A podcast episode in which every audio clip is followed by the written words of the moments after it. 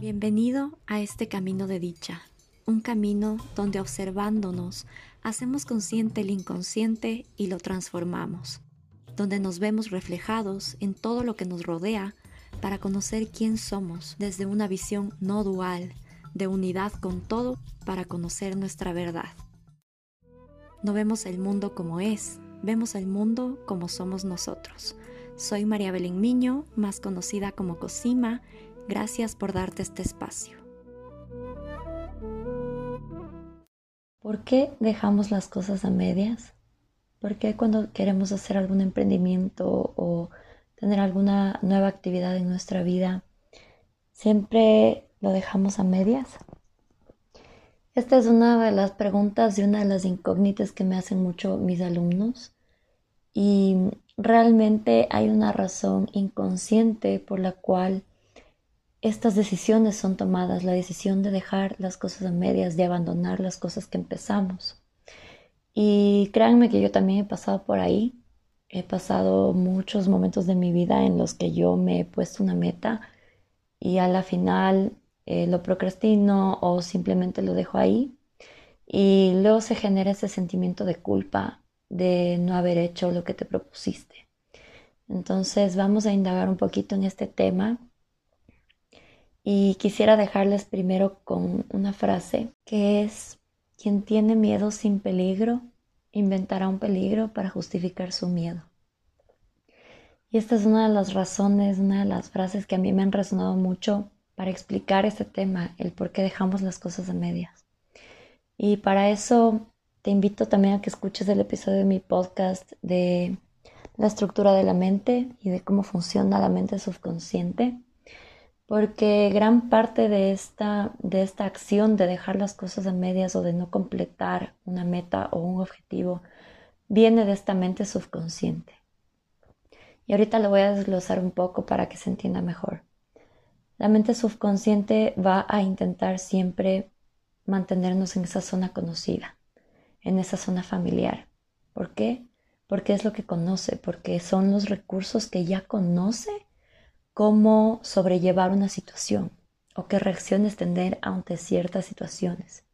En cambio, si es que yo salgo de esa zona conocida, que mi mente ya sabe y ya tiene los recursos para enfrentar, mi mente no va a tener esos recursos y no vas a saber cómo actuar en una situación desconocida. Entonces, la mente subconsciente siempre va a obedecer a la ley del mínimo esfuerzo. Esta ley del mínimo esfuerzo quiere decir que tu mente va a intentar que tú gastes la menor cantidad de energía posible para que te quedes en el espacio en donde ya estás, para que no te muevas, para que no cambies, ¿Por qué? Porque la mente vive en pro de la supervivencia. Esa es totalmente su función. Entonces, si lo vemos de esta forma, la mente siempre va a resistirse cuando queremos hacer algo nuevo, cuando nos planteamos un objetivo.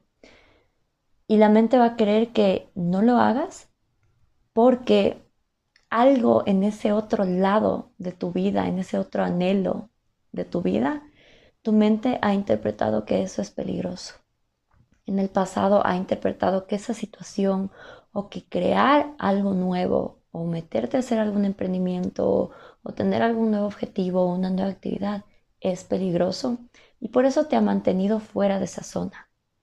Entonces la mente subconsciente va a alejarte de todo lo que piensa que es contra vida, de lo que no es placentero y va a acercarte a todo lo que tu mente ha etiquetado como pro vida o como algo placentero. Entonces la mente subconsciente va a resistirse, va a hacer que tú no entres en ese espacio de lo desconocido, que en realidad ese es el espacio presente, ese es el espacio de las oportunidades. Entendiendo esta parte de nuestra mente, podemos entender por qué nos cuesta tanto cambiar, transformarnos, crear nuevas cosas, incluso asistir a, nuevos tipos de eventos, a nuevos lugares o frecuentar otro tipo de gente. Esta mente subconsciente actúa en todas las áreas de nuestra vida. E incluso es tan difícil salir de ese mismo trabajo o de ese mismo tipo de trabajo porque la mente subconsciente no está entrenada para sobrevivir en ese espacio. Entonces, la intención de esta mente es realmente protegernos de algo que en el pasado nosotros hemos experimentado como negativo o como contravida, como algo que no es placentero. Y al mismo tiempo, esta mente subconsciente, si es que nosotros no somos conscientes de este lado que nos está jalando desde ese miedo quizás, al no ser conscientes de esto, nuestra mente nos hace siempre reproducir el pasado. Es decir, siempre vamos a seguir creando lo mismo, porque mi mente subconsciente me va a jalar a ese espacio conocido, a lo mismo de siempre, que es el pasado, que es lo que ya conozco, y por ende nuestro futuro va a ser predecible. Y seamos sinceros, a la mente y a nosotros le gusta predecir cómo van a salir las cosas, cuáles van a ser los resultados, cómo va a, ser ese futuro que yo me imagino. Pero para esto la mente siempre quiere tener el control, por ese miedo a no saber cómo las cosas van a ser, o por ese miedo a que no salga perfecto, o por ese miedo a que no sea como en mi mente yo lo visualizo, o que no sea como me quiero sentir. Entonces, en ese punto la mente va a intentar controlar todo. Y ese control es esa necesidad y ese deseo de predecir el futuro. Y ese deseo de predecir el futuro ya nos hace a nosotros crear más pasado porque empezamos a siempre tener las mismas decisiones y por ende a crear los mismos resultados. Y luego inconscientemente nos estamos preguntando por qué siempre genero las mismas situaciones, por qué siempre estoy generando las mismas experiencias o el mismo tipo de relaciones, o estoy generando el mismo tipo de trabajo o de situación económica, de salud incluso. Entonces esta parte de nuestra mente que quiere ahorrar energía va a hacer que siempre nos quedemos en esa zona de lo familiar y de lo conocido. Esta es una de las razones por las cuales dejamos las cosas a medias y no seguimos creando, solo seguimos reproduciendo más pasado. Entonces, eh, dando esta introducción, quiero también abrir el campo en este episodio a que pueden haber más razones por las cuales, más razones inconscientes por las cuales dejamos las cosas a medias. Mucha gente lo llama a esto el autosabotaje o el sabotaje y me preguntan por qué me saboteo a mí misma, por qué no puedo dejar de sabotearme y en verdad hacer lo que quiero hacer. Entonces yo, sinceramente, eh, llamaría a este autosabotaje que le llama la gente, entre comillas, un mecanismo de protección, un mecanismo de autoprotegernos. ¿Por qué? Porque la mente inconsciente ha etiquetado a esa situación como a esa situación desconocida como peligrosa o ha etiquetado a esa situación desconocida como contravida. Entonces, ese autosabotaje de cierta forma tiene la intención también de protegernos, de que no entremos en esa zona desconocida y que eso no simbolice una amenaza para nosotros y para nuestro ego. Entonces, la decisión y la salida más fácil para la mente es hacer que tú no entres en esa zona que no hagamos las cosas que nos proponemos o que dejemos de hacerlas. Y en este caso, hablando de este autosabotaje que se escucha mucho, yo diría que el primer paso es cambiar esa interpretación de lo que nos está sucediendo o del por qué estamos dejando las cosas a medias. El autosabotaje implica que nosotros nos queremos hacer daño a nosotros mismos.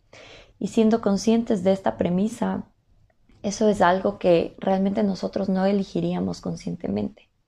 Nosotros no queremos hacernos daño a nosotros mismos. ¿Por qué querríamos hacernos daño a nosotros mismos?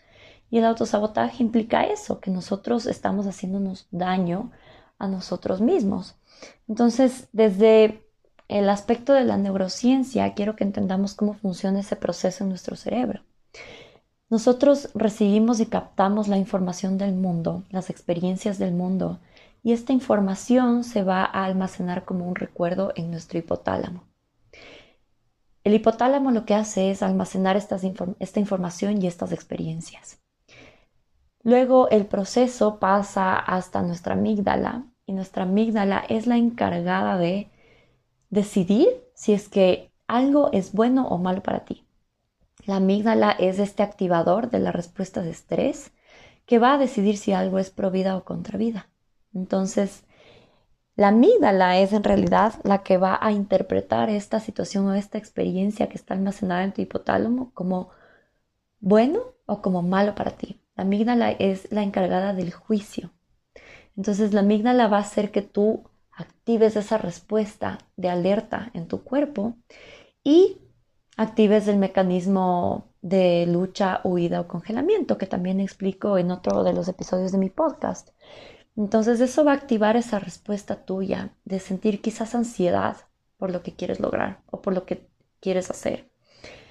Y va a activar esa respuesta de estrés y de alerta que haga que tú salgas corriendo o te pongas en pelea contigo mismo o en pelea con el mundo porque no estás logrando lo que te has propuesto.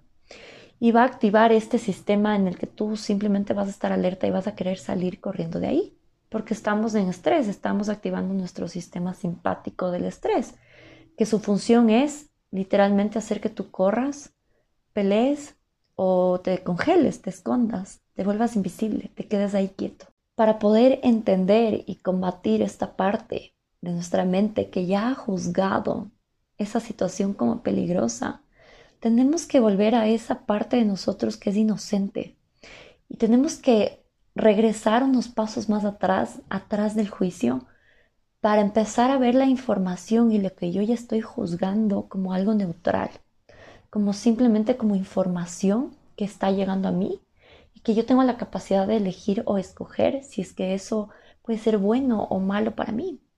Entonces dejar ese juicio de lado y empezar a ver la neutralidad en esa información o en esas experiencias de las cuales quizás nos queremos proteger es el primer paso para empezar a liberar esa resistencia o ese autosabotaje hacia las cosas que queremos hacer.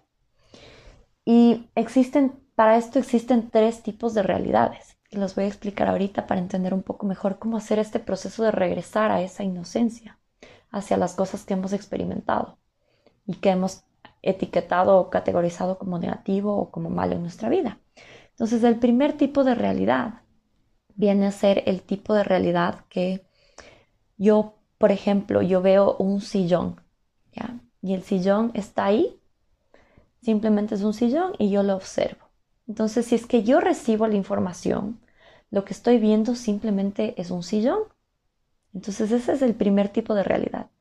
Ese sillón yo lo estoy viendo como lo que es, no tiene juicio, no es bonito, no es feo, no es bueno, no es malo para mí, no me hizo daño, no me causó dolor, etc. El segundo tipo de realidad es cuando yo veo el mismo sillón y digo el sillón es azul, o ese sillón se ve suave o se ve duro, ¿ya? Ahí ya estoy yo poniéndole un poco de condimento a la situación o a lo que estoy observando, a la experiencia. Entonces, en realidad yo estoy ya poniéndole un poquito de juicio porque estoy viendo claro las características a simple vista del sillón. El tercer tipo de realidad viene a ser cuando yo observo el mismo sillón y digo, ah, ese sillón es, es azul, no me gusta el azul porque me recuerda a cuando tuve un accidente y el auto era azul, me invento. O, ah, ese sillón es azul, em, no me gusta el azul. Y aparte, em, cuando yo me senté ahí por tres horas, tuve un dolor de espalda terrible, entonces ese sillón no me gusta, está mal, es incorrecto. Entonces ahí empezamos ya a meterle mucho condimento y mucha opinión personal a la experiencia. En este caso es un ejemplo banal para entender bien los tipos de realidades, pero eso pasa mucho con nuestras experiencias. Y volver a la inocencia es empezar a quitar esos condimentos personales de experiencias que ya hemos etiquetado como dañinas o como incorrectas para nosotras y empezar a quitar esos condimentos empezar a irnos al primer tipo de realidad que en realidad dice, ah, ok, eso es un sillón y se acabó. Entonces, si yo te digo ahorita, regresa a ver a las paredes que te rodean. ¿Qué puedes decir de la pared? ¿Qué puedes decir? ¿Te gusta la pared? ¿No te gusta la pared? Y tú vas a decir, mm, o sea, simplemente quizás una pared blanca. Eh, y no, no tienes realmente un juicio sobre una pared porque es una pared. Entonces es simplemente empezar a ver esa neutralidad y empezar a quitarle el juicio a las experiencias y situaciones para poder entrar en ese espacio de lo desconocido y empezar a limpiar los filtros con los que estamos viendo nuestro mundo y lo que nos estamos proponiendo y empezar a tener un alcance mayor hacia nuestros propósitos y hacia lo que queremos crear, hacia lo que queremos lograr, hacia nuestro emprendimiento, hacia las cosas nuevas que queremos eh, meter en nuestra vida, tener en nuestra vida. Entonces hay que empezar por retirar ese juicio y así también nuestro sistema de estrés que se activa automáticamente va a empezar a regularse. Si es que yo empiezo a hacer este ejercicio de tomar una pausa y empezar a ver las cosas como son y no como soy yo con esos filtros que yo le he puesto a la situación. Esta, este concepto de los tipos de realidades que les dejé ahorita sirve muchísimo en todos los aspectos de nuestra vida, en el trabajo, cuando sucede algo que no nos gusta o cuando tenemos mucha presión, o en nuestras relaciones cuando tenemos algún tipo de conflicto, sea de pareja, o sea con la familia o con amigos, eh, en nuestras situaciones, si es que hay un accidente, si es que hay una enfermedad. Podemos empezar a quitar esos filtros y a decirle, a empezar a eliminar esa resistencia que tenemos todo el tiempo por la vida. Y en vez de decirle no a la enfermedad, no al accidente, no a las cosas que hemos etiquetado como negativas, podemos empezar a dejar esa resistencia y a entrar en esa aceptación de decirle sí. Acepto, sí acepto la enfermedad, sí acepto eh, el accidente, sí acepto la presión laboral, sí acepto esto. Porque ahí empezamos a, a ver las cosas y a ver nuestra vida con más amor y sin el juicio de que eso está mal, de que es incorrecto. Entonces ahí cada cosa de nuestra vida va a ser mucho más ligera. Yo no estoy diciendo que quizás te quedes en un espacio donde tengas demasiada carga laboral, por ejemplo, y ya estés en un burnout laboral. No me refiero a eso tampoco, pero es todo depende de cómo estamos viendo nuestra vida, de cuáles son las creencias que están moldeando nuestra realidad. Y nuestros pensamientos, nuestras creencias son las que van a hacer que nuestra vida sea más ligera o quizás más pesada. Y de ahí viene, todo depende de nuestra percepción. Entonces, volviendo al tema de dejar las cosas a medias y entendiendo que en realidad puede ser un mecanismo de protección, vamos a irnos a este espacio de las creencias. Ahorita que estamos hablando de que nuestras creencias crean nuestra realidad, nuestra, nuestra forma de vivir. Entonces existen también creencias que son potenciadoras, que nos van a llevar a lo que queremos lograr, porque están alineadas con lo que queremos crear. Y existen creencias que son limitantes. Estas creencias limitantes, eh, detrás de ellas va a haber mucho miedo. Y lo que quiere hacer el miedo, en realidad la intención positiva del miedo, es protegernos también. El miedo nos va a proteger de algo que hemos también etiquetado como peligroso o como contravida para nosotros pero no siempre es real. Este miedo, el 95% de las veces es imaginado, no es algo que en verdad va a pasar. Entonces, hay que entender que estas creencias limitantes, inconscientes, pueden ser las que estén tomando las decisiones en nuestra vida y, en, esa, en esa acción de dejar las cosas a medias. Entonces, una de las creencias limitantes que está muy ligado a nuestro diálogo interno del ego, que si no has identificado todavía tu diálogo interno del ego, te invito a que escuches el episodio del ego y las herramientas para trabajar lo que tengo aquí en mi podcast. Y te va a ayudar mucho a entender de dónde vienen también esas creencias limitantes. Entonces, una de las creencias limitantes que no nos están llevando a lo que queremos crear o no están alineadas a lo que queremos crear puede ser el no puedo. El no puedo es una creencia limitante que lo que en realidad dice es que yo no soy capaz de hacerlo. O la creencia de que no somos merecedores. Entonces esta creencia tiene detrás muchos componentes que va a hacer que nosotros nos movamos inconscientemente a tomar decisiones basadas en esa creencia. Entonces, detrás de esa creencia limitante hay evidentemente un nivel de desvalorización de nosotros mismos. Al creer que quizás yo no puedo o no soy capaz o no soy suficiente para hacer lo que quiero, para lograr el emprendimiento que quiero lograr, para tener o hacer una nueva actividad en mi vida. Como les digo, detrás de este no puedo, no soy suficiente, no soy capaz, que es un diálogo del ego, que simplemente es algo que se ha programado en nuestra mente, que nosotros nunca lo hemos cuestionado y lo hemos tomado como una verdad. Esto empieza a afectar totalmente a nuestra autoestima. Y quizás esa parte de nosotros es la que hay que trabajar para entender que no somos ese diálogo, que no somos esa voz que nos dice que no somos capaces, que no podemos, que está alojada en nuestra mente subconsciente, que es una creencia limitante que no nos está llevando donde queremos estar.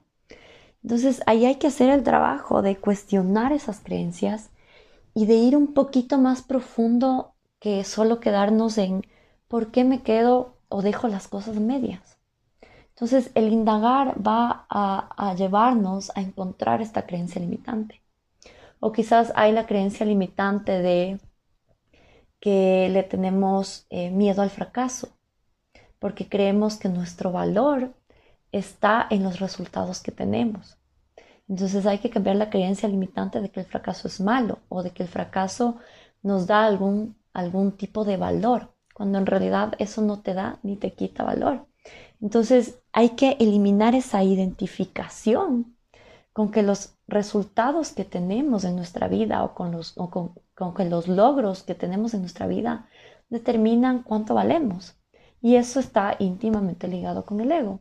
Porque el ego dice, si yo no soy capaz o no puedo lograr esto, entonces, ¿quién soy? ¿Quién soy sin esos resultados? ¿Quién soy sin esos logros? Entonces aquí te invito a que te cuestiones eso, a ir un poquito más allá y ver qué creencias limitantes pueden estar moviendo esta acción de dejar las cosas a medias. Y aquí te quiero dejar otro ejemplo que va de la mano con las creencias limitantes y va de la mano con nuestro diálogo del ego y está íntimamente ligado con la mente subconsciente porque ahí es donde reside el 95% de nuestras decisiones están llevadas por este miedo, por estas programaciones inconscientes de miedo. Entonces, cuando una persona, por ejemplo, quiere comprarse un auto y dice, no, no puedo comprarme el auto, no tengo eh, los recursos necesarios para comprarme el auto, no tengo el dinero suficiente. En realidad, eh, la creencia limitante detrás puede ser es que ir en auto es peligroso. ¿Por qué? Porque cuando esa persona era pequeña o era pequeño, quizás su papá iba a una velocidad excesiva y él interpretó esa situación como peligrosa. Y ahora que esa persona es adulta, Mm, su, inconscientemente no está generando o su mente no le permite generar la cantidad de dinero necesaria para comprarse el auto que quiere. Entonces ahí la creencia limitante en realidad no es en sí con, con el auto, no es en sí con el dinero, sino es en sí con esa creencia limitante de que ir en, en un auto es peligroso.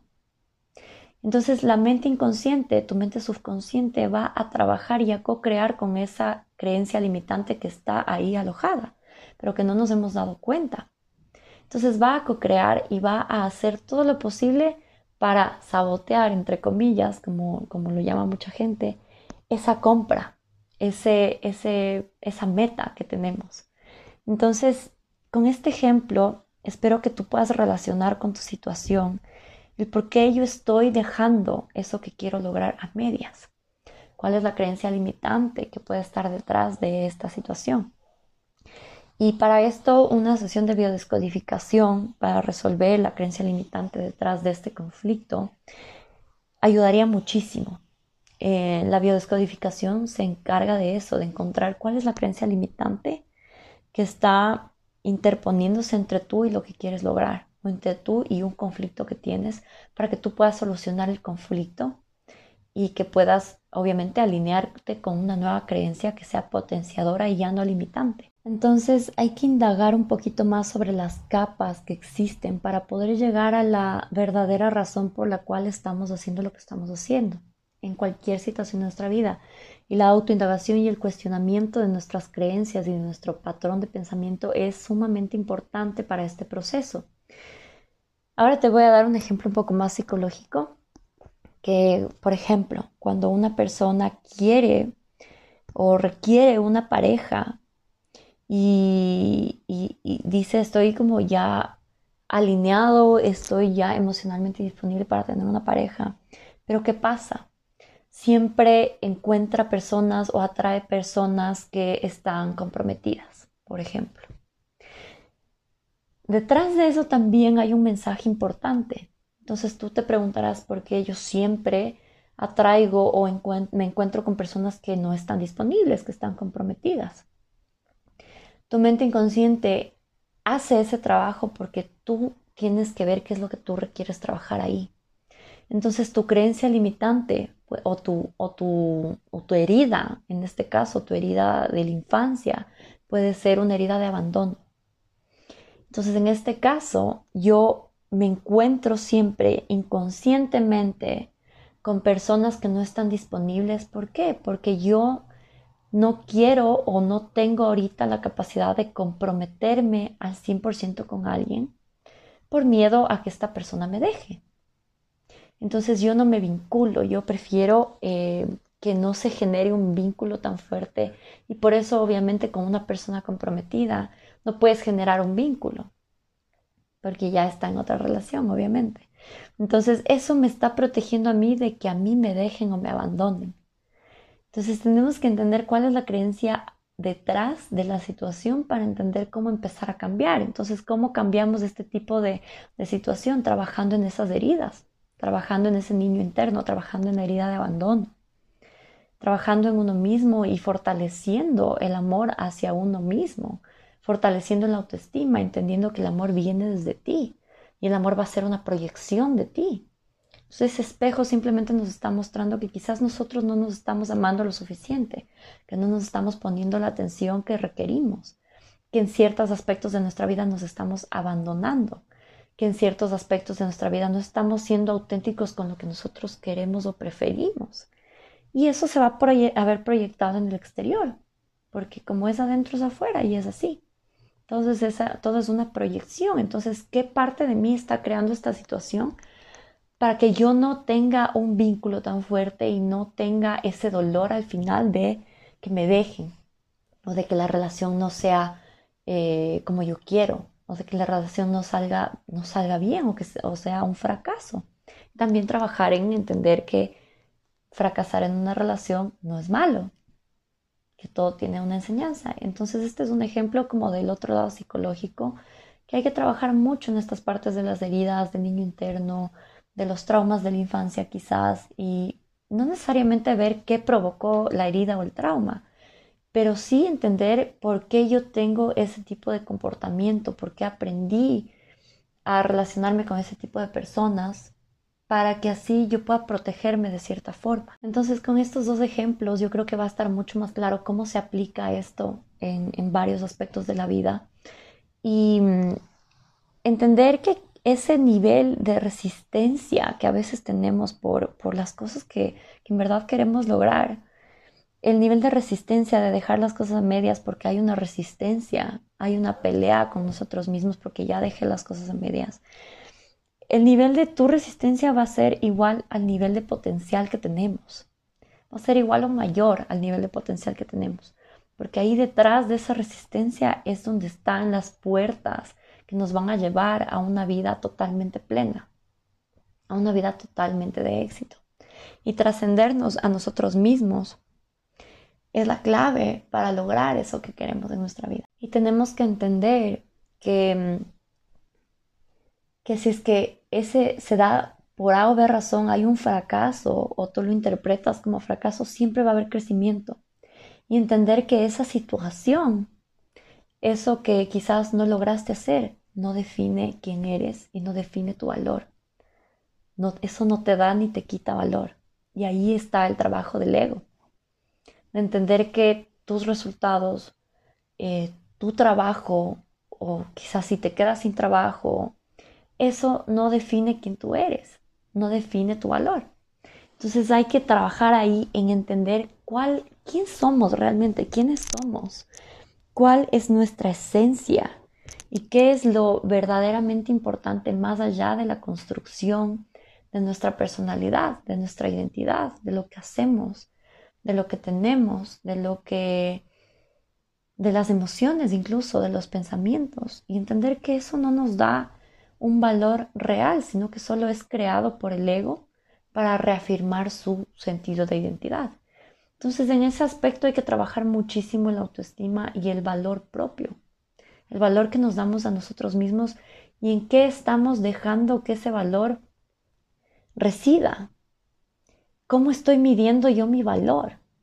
Si yo dejo que mi valor resida de esas cosas externas, entonces yo voy a ser víctima del mundo, porque voy a pensar que las cosas me están pasando y que yo que mi valor está determinado por esas cosas externas, por si trabajo o no, por si tengo una pareja o no tengo una pareja, por si logro el emprendimiento o no logro el emprendimiento, por si hago ejercicio o dejo de hacer ejercicio.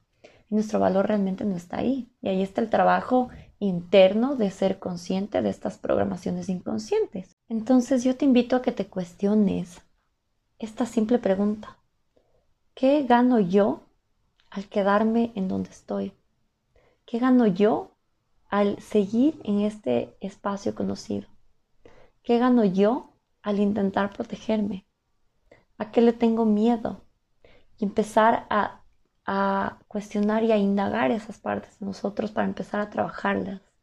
Y solo así podremos tener ese cambio sustancial que se mantenga en el tiempo y solo así podremos dejar de dejar las cosas a medias, cumplir con nuestros objetivos, cumplir con nuestras metas y dejar de juzgarnos a nosotros mismos. Entonces también entender y observar en qué parte yo me estoy juzgando, por qué estoy siendo tan duro o tan dura conmigo misma. Y empezar a ser también autocompasivos, a entender nuestro proceso, a entender por qué estamos o haciendo lo que estamos haciendo, por qué dejamos de hacer lo que dejamos de hacer. Entonces te dejo con estos cuestionamientos. Yo espero de corazón que este episodio te haya servido eh, nada de lo que hablé aquí estaba planificado ni escrito, entonces realmente es lo que a mí me ha resonado desde el corazón y desde muchas preguntas que me han llegado sobre este tema. Em, te quería pedir si es que puedes eh, dejarme una calificación en Spotify en el, en el podcast, porque así me ayudas a mí a llegar a más gente y que más gente pueda escuchar y mm, que yo les pueda contribuir con esta información. Te agradezco mucho, te mando un abrazo y nos vemos en el siguiente episodio. Gracias por darte este espacio, te espero nuevamente en los siguientes episodios y puedes encontrarme en redes sociales, en Instagram como Cosima, dos rayas bajas C y en Facebook como Cosima Consciousness.